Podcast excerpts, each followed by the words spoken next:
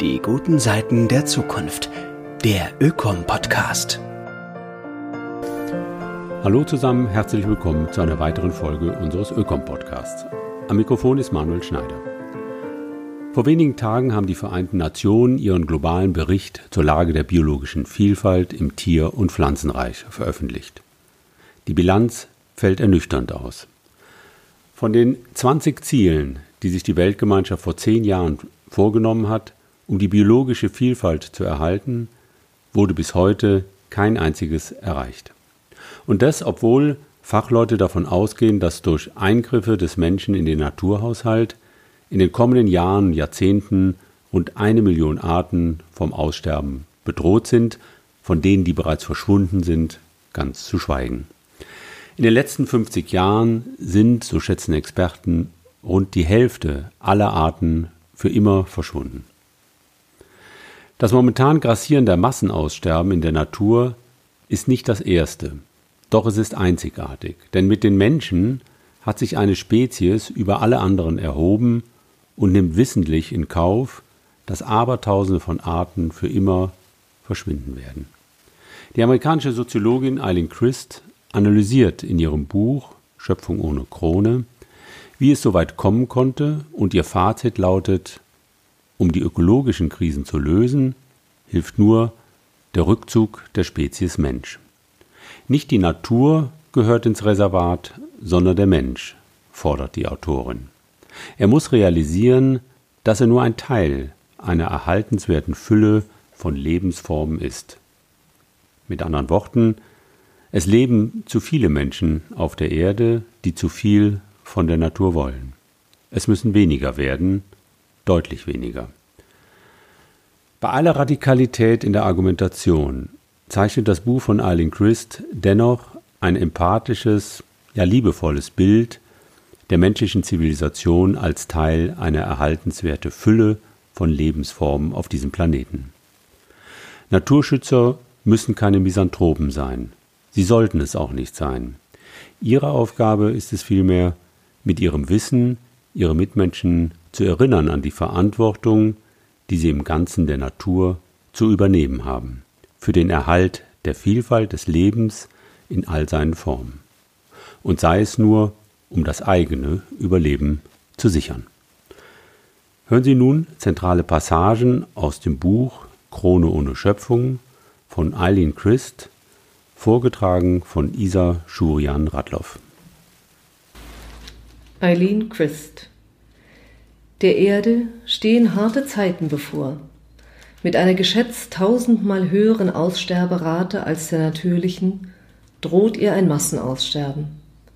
Viele Spezies und Unterspezies sterben aus, noch bevor wir sie überhaupt entdeckt haben. Die Bestände an wilden Tieren und Pflanzen gehen massiv zurück. Komplexe Ökosysteme werden zerstört. Phänomene wie die biologische Artenvielfalt, Tierwanderungen oder unberührte Naturlandschaften verschwinden. Zwei aktuelle Erkenntnisse der Wissenschaft sprechen hier Bände. In den letzten 50 Jahren verschwand die Hälfte der auf der Erde lebenden Wildtiere. Und in den letzten 40 Jahren wurden 10 Prozent der ohnehin schon stark geschrumpften Wildnis zerstört. Ohne eine entscheidende Kehrtwende in der Geschichte der Menschheit wird die Biosphäre schon bald von Menschen, Nutztieren, Gebäuden, industrieller Infrastruktur und einigen wenigen global auftretenden Arten, die unter diesen Bedingungen überleben können, vollständig beherrscht werden. Wirft man einen Blick in die zahlreichen wissenschaftlichen Veröffentlichungen der letzten Jahrzehnte, ist klar, was den rasanten Rückgang der biologischen Vielfalt zu verantworten hat. Das anhaltende Expandieren der Volkswirtschaften, der eskalierende Welthandel, eine stetig wachsende Bevölkerung, sich ausdehnende Infrastrukturen und die Verbreitung destruktiver Technologien. Aber obwohl wir wissen, was uns droht und wie es um die Biosphäre bestellt ist, forcieren wir die Übernahme der Natur immer weiter, um Platz für die Nahrungsmittelproduktion zu schaffen, Energie und Rohstoffe zu gewinnen, Konsumgüter herzustellen und die Infrastruktur immer weiter auszubauen. Jedwede Form der Entwicklung wird ungebremst vorangetrieben. Wie kann es sein, dass das Schwinden der biologischen Artenvielfalt in der Mainstream-Kultur nur eine unbedeutende Nebenrolle spielt? Und damit zusammenhängend, wenn weithin bekannt ist, dass die Ausbreitung des Menschen für die biologische Krise verantwortlich ist, warum werden dann nicht die erforderlichen Schritte unternommen, um diesen Expansionismus einzudämmen? Ich vertrete hier den Standpunkt, dass es die vorherrschende Weltanschauung von der Überlegenheit des Menschen, der sogenannte Anthropozentrismus ist, die dem dringend notwendigen historischen Wandel unüberwindbar im Wege steht. Denn dieses Weltbild lässt den voranschreitenden Expansionismus nicht nur normal erscheinen, sondern bewirbt ihn sogar. Das Überlegenheitsdenken des Menschen gründet in dem gelebten kollektiven Glauben, dass der Mensch über allen anderen Lebensformen steht und somit das Recht hat, sie und ihre Lebensräume für sich zu nutzen. Dieser Glauben macht die Herrschaft des Menschen über den Planeten zu einer gegebenen, unanfechtbaren Weltordnung. Die soziokulturelle Konditionierung, durch die der Mensch sich als besonders und mit gewissen Vorrechten wahrnimmt, macht eine substanzielle Eindämmung der Ausbreitung des Menschen aus der Sicht der Mehrheit nahezu undenkbar. Die Empfänglichkeit für die Idee einer schrumpfenden Menschheit zugunsten des Erhalts der Artenvielfalt wird durch das Überlegenheitsdenken gänzlich unterdrückt. Jede Überlegung, die Zahl der Menschen auf der Erde zu senken und sich aus der Natur zurückzuziehen, wird von der vorherrschenden Kultur und ihren politischen Systemen, die auf die Besonderheiten, Privilegien und Vorrechte des Menschen pochen, systematisch ignoriert oder bestenfalls verdrängt. Was aber wäre ein vielversprechender Weg in die Zukunft, der die Voraussetzungen für ein gemeinsames Gedeihen der menschlichen und nichtmenschlichen Welt schafft? Auf dem Weg zu einer globalen ökologischen Gesellschaft auf einem biodiversen Planeten ist eine Kombination aus Reduktion und Rückzug meines Erachtens die richtige Strategie. Reduktion bedeutet, dass wir Konsum und Verschwendung drastisch verringern, was neben anderen zwingend notwendigen Maßnahmen eine Eindämmung der Weltbevölkerung, das Deindustrialisieren der Lebensmittelproduktion, die Rückkehr zu einer lokalen Wirtschaft und eine Beschränkung des Welthandels nötig macht. Rückzug bedeutet, große Land- und Meeresflächen zu renaturieren und neu zu vernetzen um so dem Plenum des Lebens wieder mehr Raum zu verschaffen. Um zu erkennen, wie absolut notwendig es ist, am Projekt Menschheit Kürzungen vorzunehmen, die anderen Lebensformen der Erde mehr Raum für ihre Kreativität lassen, muss man sich die dystopische Welt vor Augen führen, in die sich die Biosphäre verwandeln wird, sollten sich der bisherige Trend von immer mehr Naturbeherrschung unkontrolliert fortsetzen. Was uns bevorsteht, ist eine von der industriellen Landwirtschaft und Aquakulturen dominierte Erde mit einer fadenscheinigen Biodiversität und ohne das kleinste Fleckchen Weiß auf der Landkarte. Auf einem von Menschen dominierten Planeten werden Unternehmen und Nationalstaaten sich auch noch die letzten Ressourcen an Rohstoffen und Energien aneignen, die irgendwo an den entlegensten Orten und mit Hilfe der extremsten Technologien ausgegraben oder ausgespült werden können. Die Menschheit zwingt die Biosphäre immer unter das Joch einer totalitären Herrschaft. Sie benutzt sie als Plantage, plündert ihre Energievorkommen, holt sich ihre Rohstoffe, überzieht sie mit Infrastruktur, überrollt sie mit Milliarden von Autos und unterwirft sie einem aufgeblähten Konsum, der die Identität des Menschen als Nutzer und Verbraucher immer mehr festigen wird. Dieses totalitäre Regime wird eine Welt schaffen, die wir in allen Bereichen absichern und gewissermaßen verbriefen müssen, weil die Conditio Humana von tatsächlichen, wahrscheinlichen und möglichen Krisen eines nie dagewesenen und unvorhersehbaren Ausmaßes bedroht sein wird. Oder es im Grunde bereits ist. Der Menschheit steht es jedoch frei, sich von ihrem historisch verankerten Glauben an die eigene Überlegenheit und ihrem Projekt, die Erde zu kolonialisieren, zu distanzieren und damit dessen verheerenden Auswirkungen vorzubeugen und stattdessen einen anderen Weg einzuschlagen. Einen, der die faszinierende Vielfalt und Fülle des Lebens auf unserem Planeten bewahrt, die ungestüme Wildheit der unberührten Natur schützt und die helle Flamme kosmischen Lebens am Lodern hält.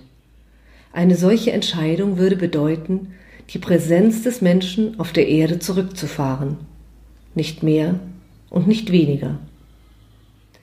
Ich bin der Ansicht, dass der Ariadne-Faden für diese historische Richtungsänderung eine Überholung jenes industriellen Systems ist, das auf diesem Planeten die verheerendsten ökologischen Spuren hinterlässt, des Ernährungssystems. Es ist an nahezu jeder menschgemachten Geißel des Planeten beteiligt. Am Kollaps der Meere, am Artensterben, an der Ausrottung großer Fleisch- und Pflanzenfresser, an der Biodiversitätskrise der Binnengewässer, am rapiden Klimawandel, am hemmungslosen Einsatz von Düngemitteln und Pestiziden, an der Plastikverschmutzung der Ozeane, am massenhaften Bienensterben und an der Zerstörung unzähliger Ökosysteme, angefangen bei winzigen Feuchtgebieten bis hin zu Regenwäldern und Graslandbiomen. Kurz, das industrielle Ernährungssystem das der Versorgung einer enormen und ständig wachsenden Bevölkerung dient, die sich immer enger zu einer globalen Konsumgesellschaft zusammenschließt, steht mit jeder Katastrophe, die den Planeten heimsucht, irgendwie in Zusammenhang. Das Ernährungssystem einer ökologischen Zivilisation müsste auf chemische Pestizide und Düngemittel verzichten, die Produktion in großen Monokulturen zurückfahren die landwirtschaftliche Tierhaltung einschränken, den industriellen Fischfang verbannen und erneut flexible Schnittstellen zur unberührten Natur herstellen. Sie wäre zudem darauf ausgerichtet, die Menschen primär lokal und regional zu versorgen. Eine ökologisch vernünftige Lebensmittelherstellung würde die aktuelle Massenproduktion abschaffen. Das heißt, die Übernahme und biologische Säuberung weiter Landstriche und Meeresregionen stoppen und sich geografisch einschränken, damit die Fülle des Lebens in alle Ecken des Planeten zurückkehren kann. Eine solche Umwandlung des Ernährungssystems in ein ökologisch verträgliches System, das sich der Erde unterordnet, hätte unweigerlich Auswirkungen auf die Größe der Bevölkerung. Zwei Milliarden Menschen die Weltbevölkerung vor etwa einem Jahrhundert, wären hier eine vertretbare Zahl. Alternativ dazu würde die Menschheit die Weltbevölkerung auf 10 Milliarden und darüber hinaus anwachsen lassen und damit in der Tretmühle gefangen bleiben, Lebensmittelproduktion, Rohstoffgewinnung und Handel immer weiter steigern und gleichzeitig gegen ein unberechenbares Klima und andere Widrigkeiten ankämpfen zu müssen. Der Mensch würde sich durch eine Pandemie sinnlosen menschlichen und nichtmenschlichen Sterbens und Leidens, verursacht durch Zerstörung, Exil und Ausrottung, immer weiter vorwärts quälen. Stattdessen könnten wir aber auch die Nahrungsmittelproduktion deindustrialisieren, unsere Zahl schrittweise verringern und stabil halten und lernen, wie wir in einem fürsorglichen Verhältnis mit anderen Lebensformen und Räumen leben können. Indem sie die Biosphäre komplett für sich vereinnahmt, wird die Menschheit keine Fortschritte machen. Im Gegenteil. Sie wird in der entwürdigenden Rolle des Kolonialherren verharren, sich in eine allein von Konflikten um Ressourcen beherrschte Situation manövrieren und dabei an ihre erbärmliche Vorherrschaft über den Planeten klammern, die sich allein durch die ewige Verwaltung des eigenen Niedergangs rechtfertigt. Aber noch gibt es unbeschrittene Wege, die uns aus dieser Situation führen können. Es wird sie immer geben. Aber je länger der Mensch an der Illusion der Überlegenheit seiner Spezies festhält, umso irreversibel ärmer wird die von ihm geknechtete Biosphäre sein, der er sich irgendwann wieder demütig zuwenden muss. Anstatt alles auf später zu verschieben, können wir uns jetzt für ein harmonisches Miteinander aller wilden und domestizierten Gemeinschaften auf einer vor Leben pulsierenden Erde entscheiden. Wir können den Menschen wieder einbetten in die Weiten eines vor Vitalität strotzenden Planeten und dafür sorgen, dass das Leben auf dieser Erde seinen ausgelassenen Reigen aus Überfluss, Vielfalt und Evolution weitertanzt. Auszüge aus dem Buch von Eileen Christ Abundant Earth Toward an Ecological Civilization in der deutschen Übersetzung Schöpfung ohne Krone Warum wir uns zurückziehen müssen, um die Artenvielfalt zu bewahren. Erschienen im Ökom Verlag München 2020.